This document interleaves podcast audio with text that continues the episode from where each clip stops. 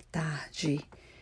Eu gostaria de dividir uma palavra com vocês, que é a palavra que rege a minha vida, que está em Jeremias 29, 11, quando Deus diz assim: Pois bem sei os pensamentos que tenho a vosso respeito, diz o Senhor, pensamentos de paz e não de mal, para vos dar o fim que desejais.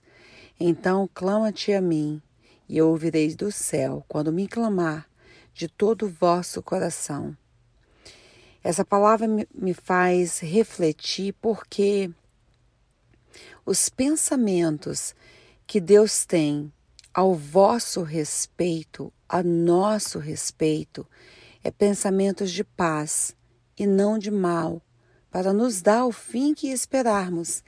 Então a palavra está nos dizendo que você precisa ter pensamentos bons, você tem, precisa ter pensamentos positivos, você precisa acreditar em dias melhores.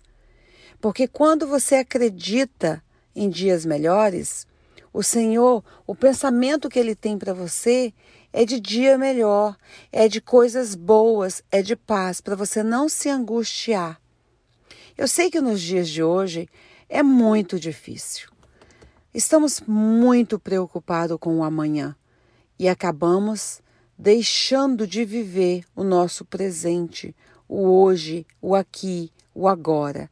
Mas, Célia, com essa pandemia, com tudo tão incerto, como que eu posso ter esperança e pensar positivo? Olha só, aonde a gente foca, expande. Assim como pensamos, nós somos. Assim como tu pensa, tu és. Então, nós temos a opção de pensar em coisas ruins e temos a opção de pensar em coisas boas.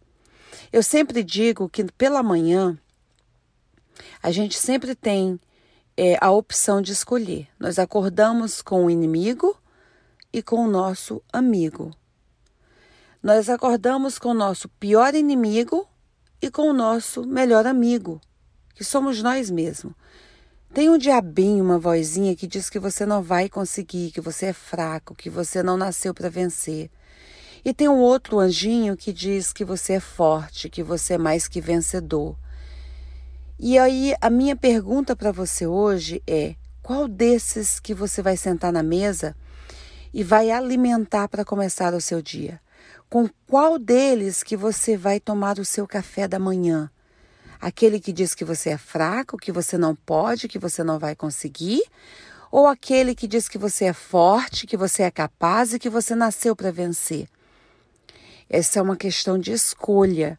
Eu e você temos o livre arbítrio e nós podemos escolher, nós temos o direito de escolher quem que vai tomar o café da manhã com a gente aquele que nos enfraquece ou aquele que nos fortalece.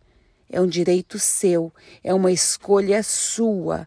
E eu te aconselho: escolha o teu melhor amigo, escolha aquele que te levanta, que te capacita, que diz que você é capaz, que diz que você vai conseguir, que diz que você é forte, que diz que você vai vencer.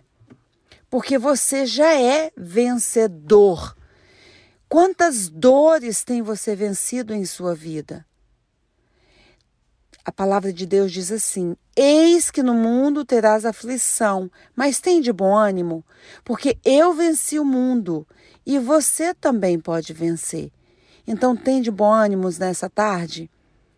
Escolha vencer, escolha alimentar aquele amigo querido que te faz forte, que te, te traz esperança, que te ajuda a vencer todos os dias. A dor, ela é necessária, mas o sofrimento, ele é opcional.